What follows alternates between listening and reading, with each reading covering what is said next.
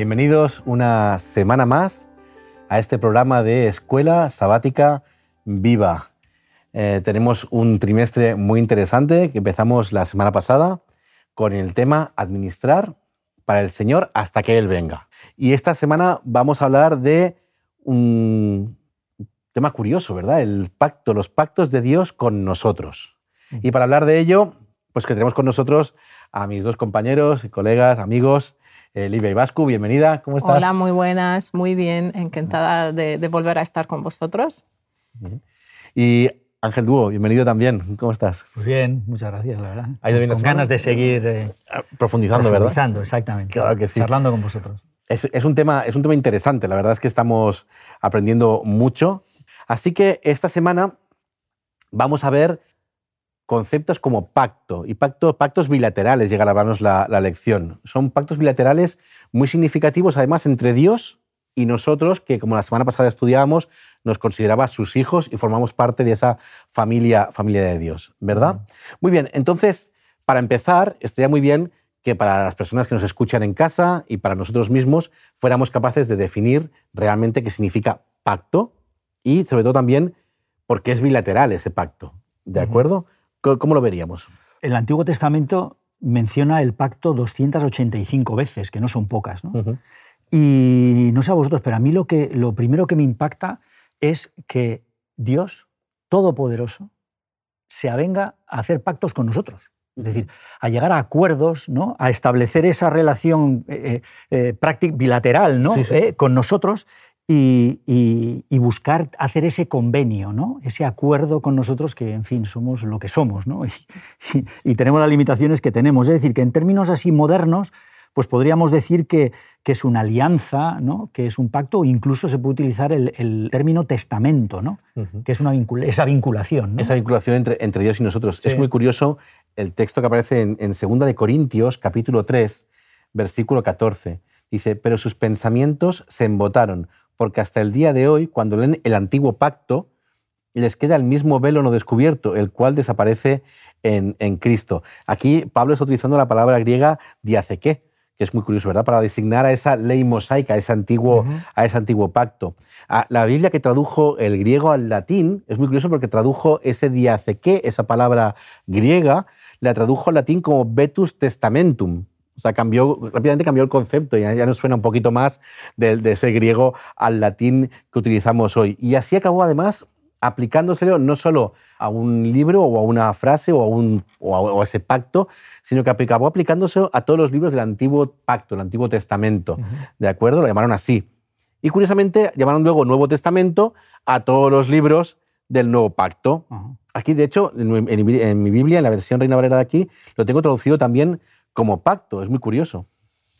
Y en Hebreos, en capítulo 9, 16, la misma palabra es traducida en la versión Reina Valera por testamento. Por eso vemos que son utilizados indistintamente. Leamos eh, Hebreos 9, 16. Pues donde hay testamento es necesario que conste la muerte del testador. La misma palabra en griego, eh, la que has mencionado, Xavi, se usa para pacto y para testamento. Y aunque el doble uso es difícil, parece, parece que no hay duda alguna de que en el versículo 15 la palabra significa pacto, en el versículo 16 y 17 testamento y luego otra vez en el versículo 18 eh, pacto. ¿no? Un testamento en el sentido de, última voluntad, el testamento tal como lo, lo entendemos nosotros en el día a día, solo entra en vigor cuando cuando la persona pasa al descanso, cuando, cuando muere. Por lo tanto, Jesús tenía que morir para que el testamento entre en vigor. lo, vamos a encontrar en esta lección, ¿verdad? Esa, esa relación del testamento con la, con la, promesa de salvación, de la cual hablaremos seguramente luego. Entonces, hemos definido un poquito lo que es el pacto. Es una relación establecida entre, entre dos personas, entre dos, en este caso, seres, y nos faltaría pues es la extensión de bilateral. Ahí entendemos un poquito, hemos hablado de pacto, la relación, y luego bilateral por eso. ¿Por qué motivo el bilateral? Sí, efectivamente. Eh, tú antes habías mencionado, un pacto necesita al menos dos personas para ser vinculante. Eh, es por eso que es diferente de una ley o mandato o de una promesa inclusive. ¿Podemos saber esa diferencia? O sea, eh, ¿Qué es una ley, mm. por ejemplo? A ver, una ley, eh, una ley, una ley es una decisión unilateral. Los legisladores aprueban una ley y el resto la cumplen y nada más. Es, porque luego hay un régimen sancionador, que es de lo que no se habla. Nuevamente, ligado hay un régimen sancionador. ¿no? Entonces, eh, ahí no hay eh, bilateralidad, sino es unilateral. Es uno el que, el que lo... Sí, porque si nos dejaran hacer a nosotros las leyes, ¿verdad? Alguna, alguna la tocaríamos un poquito. Pero bueno, es bueno que haya un grupo de gente que se dedica unilateralmente a hacer esa, esa ley. Muy bien, entonces em, no depende de la aceptación de la otra parte. ¿Y, qué más? Y, y, ni, siquiera la otra parte participa a la hora de, de elaborar esa ley. Claro, como decíamos. Simplemente la tiene que aceptar, la tiene que cumplir y, no hay más. Y no hay más, es lo que tenemos. No se queda más. Y la aceptas o no. Y si no la aceptas, como decías tú, te cae el castigo y te quedas ahí cuadrado. tenemos la ley como unilateral. ¿Y entonces la promesa también? Sí, efectivamente. Tal como, como has dicho, Ángel, que la ley es unilateral, la promesa también es unilateral. Solo Dios puede hacer una promesa que sabemos que se va a cumplir, porque la confianza en la promesa depende de qué? De la credibilidad del creyente, que en este caso es máxima, ¿no? la credibilidad del que hace esta promesa, ¿no? Mm. que, es Dios en este caso. Entonces, nuestra em, fe en Él tiene que ser máxima, porque el que declara, el que hace esta promesa, es de una confianza eh, máxima. La promesa de Dios de salvación por gracia mediante la fe, para quienes aceptan su pacto, es una garantía para los redimidos. Y, como siempre, fijaros una cosa, que esto lo como mejor lo entendemos es bajándolo al terreno nuestro, ¿no? que sí que tenemos hijos, eh, y sabemos cómo funcionan las cosas. ¿no? Y cuando quieres incentivar a tu hijo y le dices, bueno, eh, lleva adelante esta materia, termina el curso bien y tal, y yo, unilateral, yo te eh, aseguro, te garantizo que tendrás una bicicleta o tendrás un viaje a la playa, lo que sea. ¿no? Y entonces lo entendemos perfectamente que el, el, nuestro hijo no tiene ninguna duda, es decir, él sabe que si él cumple con su parte, la promesa, digamos, eh, por nuestra parte se va a cumplir. ¿no? a veces yo intento regatear un poquito, digo, bueno, lo cumplimos pero en tu cumpleaños. Entonces mi hijo se queda así como, ya me has fallado, ahí ese no es lo que hayamos quedado. O sea, tú me dijiste que esto iba a ser si yo aprobaba o si yo hacía bien la cosa que tenía que hacer, ¿no? y de repente me, lo, me atrasas. Entonces no puede fracasar esa confianza, porque en el momento en que se rompe esa confianza, se rompe la, la, idea de, Pero estaréis de acuerdo en que es lo más cercano que nosotros tenemos para comprender comprender cómo, cómo, nuestro Dios actúa ¿no? en, en, el pacto, ¿no? en la relación del pacto. Ya, ya lo ha dicho muy bien, ¿no? o sea, confiamos plenamente en, en, nuestra relación con Dios, en quién es Dios, porque Dios no falla. Entonces yo puedo, ser, yo puedo fallar, incluso pueden pasar cosas para las cuales no pueda cumplir la promesa con mi hijo, aunque me esfuerce completamente para hacerlo. Pero Dios es todopoderoso y puede cumplir perfectamente la, la promesa. Una de las promesas que Dios nos ha hecho desde el principio de la Biblia, que encontramos desde el momento en que Adán y Eva cayeron, es la promesa de salvación. ¿De acuerdo? Y, le, llamamos así, promesa de salvación, pero tal y como lo hemos definido, porque parecía que había una relación simbiótica ahí o que había una relación bilateral, eh, la promesa entonces, la salvación es una promesa o un pacto. Definámoslo bien. ¿Qué, es, ¿Qué es la salvación? Realmente la, salvación es una promesa. ¿Por qué? Pues porque es Dios el que nos la ofrece sin, sin pedir nada a cambio, es decir, está a tu disposición. ¿eh? Tú puedes Tú puedes aceptarla o puedes no aceptarla. Por lo tanto, eh, realmente es una promesa, pero está dentro de, un clausulado general del pacto. es, como si dijéramos, es la parte de él, es la parte de él y luego no podemos dejar de lado la, parte nuestra. ¿no? Por eso en este tema hay que ser eh, muy cuidadosos y, hay que tener claro que, que la, salvación es, es, un don gratuito que es para todos, sin excepción ninguna, eh, aunque humanamente pensemos que quizá aquel no, aquel sí, o, en fin. Pero no, no, eso no es así. Es, absolutamente para todos. Pero cuidado, como parte de ese, de ese pacto. ¿no? Esa es la parte que, que Dios aporta y luego está la parte que aportamos nosotros. Y entonces hay que tener mucho cuidado con no, con, no caer en el universalismo, ¿no?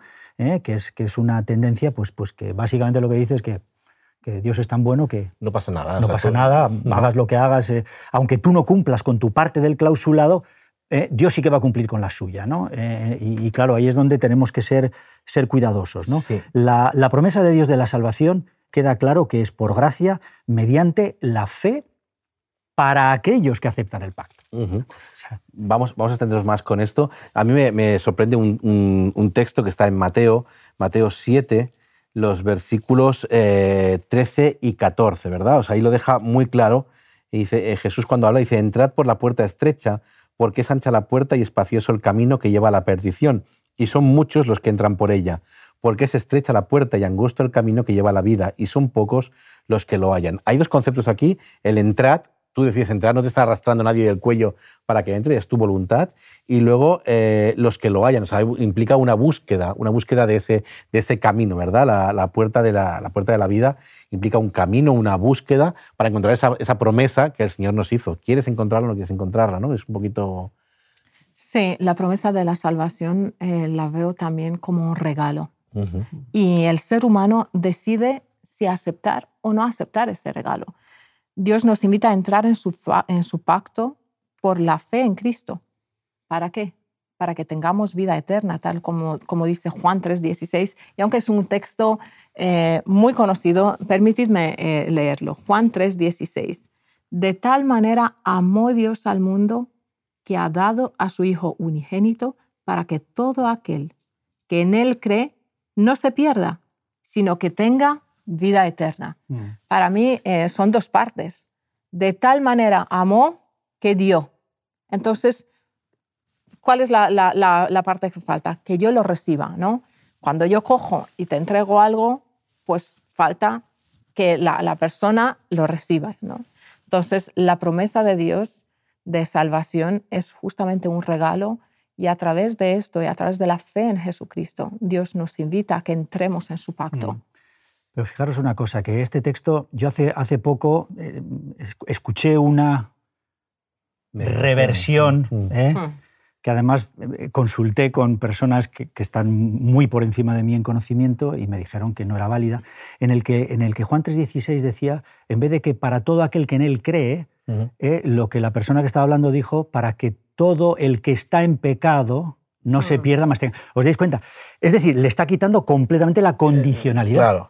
Claro, te, lo está regalando casi. efectivamente. Entonces, yo creo que ahí, hay un punto importante que tenemos que tener en cuenta, porque al final el, principio, y, vuelvo a utilizar el término del universalismo o la universalidad, ¿no? la salvación, parte de, un Dios de amor, de un Dios que tiene tanto amor, ¿de acuerdo? Correcto, pero un Dios que tiene ese amor maravilloso no condiciona, es decir, no, no, te, no va a limitarte a ti, en tu libertad personal para tomar una decisión. Porque esa es una de las, de las esencias del pacto, ¿no? que es que tú entras libremente a participar, ¿no? Por lo tanto, ojo con esto, ¿no? Porque, porque la palabra condicionalidad, y creo que vamos a hablar algo de ella después también, eh, eh, es algo que está eh, presente siempre en el pacto, pero ojo, no solo en el pacto del Antiguo Testamento. Sí, sí. Sino en el pacto del Nuevo, Testamento también. O sea, eso es fundamental. ¿no? En Jesús seguimos viendo esa condicionalidad. Si observamos cuidadosamente cada expresión de este versículo, nos damos cuenta de que contienen eh, detalles de gran importancia. Por ejemplo, cuando dice, de tal manera amó Dios al mundo, observamos el énfasis que hace el evangelista en la grandeza de este amor. Eh, eh, es que no es cualquier amor, es, es un amor en el que puede entrar todo el mundo. Es de una grandeza infinita. Y no olvidemos que eh, el amor eh, de Dios es el que hace posible nuestro amor. Primero, Él nos amó y luego nosotros, como respuesta a ese amor, tenemos la oportunidad de amarlo. Y incluye además el hecho de que se pierda, ¿no? Hay un, eh, no se pierda. Ese no se pierda, muchas veces lo olvidamos. Si no hubiera posibilidad de perderse, porque fuera para todos, no lo diría eh, así el evangelista, ¿verdad? Dice que no se pierda. Uy, ahí hay una cosa que, que no cuadra con. Es decir, una elección. Existe la posibilidad. Existe la posibilidad de que te pierdas, por lo tanto, o existía. Entonces, claro, Jesús viene, te lo entrega a ti y tú decides si quieres creer o no creer en esa promesa y añadirte a ese pacto. Ya hemos definido entonces eh, qué es un pacto, ¿de acuerdo? Y como tal, cada pacto tiene ciertas características. Y me gustaría que en, el siguiente apartado de la lección buscáramos un poquito y yo os dijera la característica y me dijerais en qué punto del pacto nosotros nos implicamos con esa característica, ¿de acuerdo? vamos, a, vamos a buscarlas, las podemos enumerar. La primera sería mutualidad, viabilidad, condicionalidad y con condiciones de rescisión. Ahora las iremos diciendo una a una, ¿de acuerdo? ¿Qué podríamos decir al respecto de esas características? Y si las cumple o no las cumple este pacto establecido con Dios. Vamos a verlo, una por una. La primera sería, como hemos dicho, mutualidad. Voy a definirla y vamos a ver qué nos dice. Mutualidad. Las partes tienen deberes y derechos comunes en virtud del contrato. Así es, efectivamente. Y, en nuestro caso, pues eh, Apocalipsis 14-12, lo conocemos muy bien el texto, ¿verdad? Que dice, aquí está la paciencia de los santos. ¿Y cuáles son las características de los santos? Pues los que guardan los mandamientos de Dios y la fe de Jesús. Es decir, aquí estamos viendo claramente que de nuestra parte, en esa mutualidad, ¿no? se nos está pidiendo la obediencia, que dicho sea de paso, es una palabra en desuso. Reconozco que me estoy quedando un poco de modé, no sé cuál es, porque hay cosas que ahora, en fin, eh, la obediencia pues es, un, término básico que hemos aceptado siempre dentro, dentro del entorno cristiano, ¿no? Creyente. ¿Por qué? Pues porque, pues porque el, Señor, el Señor es algo que nos pide por nuestro bien, o sea, no nos, no nos lo pide por su bien, sino por el nuestro, ¿no? Y, es lo que estamos viendo aquí, o sea, guardar los mandamientos. Por lo tanto, tenemos que aceptar también la vigencia de la ley de Dios, que es parte de nuevo de, ese pacto. está, dentro, es, es, el clausulado, digamos. De hecho, uno de los mandamientos dice para que te vaya bien tus días sobre la tierra. el mismo Dios te dice, en sus mandamientos, te dice, cúmplelos no porque si no no, hay ninguna cláusula penalidad de penalización ahí, no hay ninguna multa ni nada que tengamos que pagar, sino te dice, no, es que todo eso te lo digo por tu bien. De hecho, me encanta el concepto de Torah de consejo, ¿no? de consejo que da Dios como Padre a nosotros sus hijos, como hablábamos la semana pasada de familia. Te doy estos consejos para que te vaya bien. Lo que le pedimos a nuestros hijos, que nos obedezcan, porque si no nos enfadamos. Un poco. A veces tenemos problemas con la semántica y vamos dándole vueltas a la palabra, a ver si encontramos una palabra que no sea sabes que no. Que, Tan directiva, ¿no? Efectivamente que, no. y volvemos a lo que hablábamos en el otro programa, ¿no? A veces la rotundidad y la claridad, yo lo agradezco, a mí me gusta. las claras. claras. Obediencia. Muy bien. Tenemos entonces la segunda característica del, pacto, sería la viabilidad, que es las dos partes pueden cumplir los términos del pacto. Si una de las partes no pudiera, sería un poco raro. En, en este caso, en nuestra parte, ¿cuál sería? Sí, aquí interviene otra vez nuestra parte, nuestra parte de la que hacía referencia también Ángel antes. Eh, en nuestro caso, hacer lo que Dios requiere por su gracia, porque esta produce buenas obras. Es decir, nosotros tenemos esta parte de hacer buenas obras, pero ¿cómo las podemos hacer? Solamente por su gracia. Veamos Efesios 2, 8, 10. Porque por gracia sois salvos, por medio de la fe y esto no, no es de vosotros, pues es don de Dios, no por obras, para que nadie se gloríe, pues somos hechura suya, creados en Cristo Jesús para buenas obras, las cuales Dios preparó de antemano para que anduviéramos en ellas. A mí me da mucha esperanza este versículo, sobre todo esta parte cuando dice, Dios preparó de antemano. O sea, de alguna manera, mm, yo entiendo que Dios nunca requiere nada de nosotros que no previamente nos haya capacitado para ello. Entonces, para esto es la, viabilidad. Es que realmente, fijaros que el pacto, el pacto que Dios nos propone, no deja de ser una plasmación del plan de la salvación. Es decir, al final, lo que, lo que se pone eh, negro sobre blanco es lo que un día fue planificado. ¿no? Y, todo lo que estamos comentando al final pues es, es parte de ese pacto. ¿no? sí, y no hago estas buenas obras para qué, ¿no? Con un objetivo, sino hago estas buenas obras porque, porque Dios ya... Eh, eh, como consecuencia. exactamente, como consecuencia, como un resultado natural. De ese, encuentro con nuestro Dios en ese, en ese pacto. Muy bien, vamos a, a por sería la tercera característica, sería la condicionalidad, ¿verdad? El contrato solo es válido si hay cumplimiento práctico. Efectivamente. Eh, yo creo que es una de las grandes virtudes del Evangelio y lo que ha permitido que el Evangelio llegue hasta nuestros días con la vigencia y el poder que tiene, ¿no? Y es que es práctico, es que es algo, algo que vivimos y, que es real, ¿no?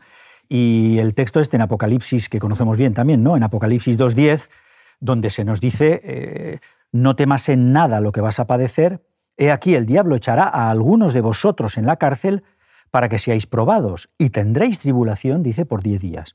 Y fijaros la parte final, ¿no? que es la que más conocemos. Sé fiel hasta la muerte y yo te daré la corona de la vida. La, la, promesa, la promesa está ahí, pero también está la, condicionalidad. Sé fiel. Y como resultado, ¿eh? entonces eh, tendrás corona, la corona de la vida. Y por supuesto, yendo a la parte de la mayordomía, pues eh, tenemos los textos de Malaquías, porque en fin, Malaquías, eh, cuando hablamos de, de, mayordomía, lo que tiene que ver... Sí, sí, es capital. Es lo, lo, deberíamos grabar ahí. Efectivamente. Entonces, acordaos de los textos, el del texto en Malaquías 3, ¿no? donde dice, traed todos los diezmos al alfolí, exacto, y hay alimento en mi casa, etcétera, etcétera. ¿no? Es decir, que, que, que la, la, la, parte nuestra también ¿eh? tiene que ver con esa parte práctica, ¿no? de aportar de devolver al Señor esa parte que él, que él nos reclama. Y es parte también de la obediencia al final. Justamente. Sí. Hablaremos un poquito más ahora al final de esos, de esos diezmos y, ofrendas en qué relación tienen con el pacto y hablaremos también del texto de Malaquías y otros más. Porque faltaría una última característica que la hemos mencionado antes, que serían las condiciones de rescisión. Y es que todos los contratos, todos los pactos mm. prevén la cancelación bajo determinadas circunstancias. Mm. Y es una de las cosas que a mí también me da tranquilidad. No soy un autómata, no soy un robot, no soy un esclavo de Dios, sino que el Señor me permite transgredir alguna, alguna cláusula. Yo puedo decidir si quiero seguirla o no seguirla. Incluso hay gente que decide por su cuenta decir que ya no quiero estar afiliado a ese pacto o no quiero conocer ese pacto, que puede pasar, ¿no? Me da tranquilidad saber que yo puedo elegir o no puedo elegir si quiero afiliarme a ese pacto o no quiero afiliarme a, ese, a ese, pacto. A ver, en los contratos normalmente las condiciones de rescisión eh, casi es lo que menos se mira, porque estás estás emocionado con el bien que vas a comprar o que vas a alquilar o que vas a lo que sea. Y entonces eh, eh, te fijas sobre todo en las condiciones, en el precio, en el interés y una serie de cosas. Pero en las, las condiciones de rescisión no se mira tanto, ¿no? Y hace poco he tenido que firmar un contrato bastante importante en cuanto a periodo de tiempo y, en, condiciones importantes. Y claro, la, rescisión, ¿no? la ventana, la, la puerta de escapatoria, es importante saber cuál es y, y, tenerlo claro desde el principio, porque en el momento en el que echas la firma, ya queda, fijo. Eso es lo que queda ahí, ¿no? Entonces, lo que tú estabas diciendo, ¿no? Esa, esa propuesta de Dios a nosotros, de decir, eh, no te preocupes, que, en fin, aquí está mi, mi pacto de amor. Pero, oye, tú eres perfectamente libre. Libre, libre de hacerlo cuando, cuando quieras y como quieras. Efectivamente. esa es la, la, tranquilidad que nos, da, que nos da para nosotros. Hemos mencionado algo que es importante, que es la fidelidad, ¿verdad? Para, para vamos ahí concluyendo ya el programa. Eh, el diezmo y las ofrendas han aparecido un poquito en el texto de Malaquías y tienen algo que ver, evidentemente, con el mantenimiento de este pacto. ¿Verdad? ¿Qué es, en, qué, ¿En qué lo veríamos? ¿En qué, ¿Cómo podríamos definirlo mejor? Pues precisamente en esos diezmos y en estas ofrendas, ¿no? Que al final, eh, eh, fijaros que yo, yo, siempre digo que es un termómetro, ¿no? Cuando, cuando estamos analizando un poco la situación ya más práctica, ¿no? A nivel de iglesia, a nivel de membresía y tal, te das cuenta de que, de que es un termómetro, o sea, te está indicando eh, cuál es el grado de implicación, el grado de, convencimiento ¿no? de, la persona con respecto a la relación con Dios y al, pacto. ¿no? Entonces, se ve claramente en el Antiguo Testamento que los periodos de apostasía coincidían con un tiempo en el que las personas no eran fieles. Y sin embargo, cuando había una llamada de atención, una sacudida importante y se volvía a comprender el concepto porque al final todo parte de la buena comprensión, ¿no? de, la relación con Dios, de, reconocimiento de que todo lo que tenemos viene de Él y que de lo recibido te damos, te devolvemos. ¿no? Y entonces, cuando las personas volvían otra vez a, la devolución del diezmo y las ofrendas, eh, se veía que, había un pacto renovado. ¿no? Lo vemos, por ejemplo, en Nehemías, ¿no? en el capítulo 10, ¿eh? Eh, en los versículos 37 y 38, Nehemías 10. Dice, que traeríamos también las primicias de nuestras masas, nuestras ofrendas y del fruto de todo árbol y del vino y del aceite para los sacerdotes a las cámaras de la casa de nuestro Dios.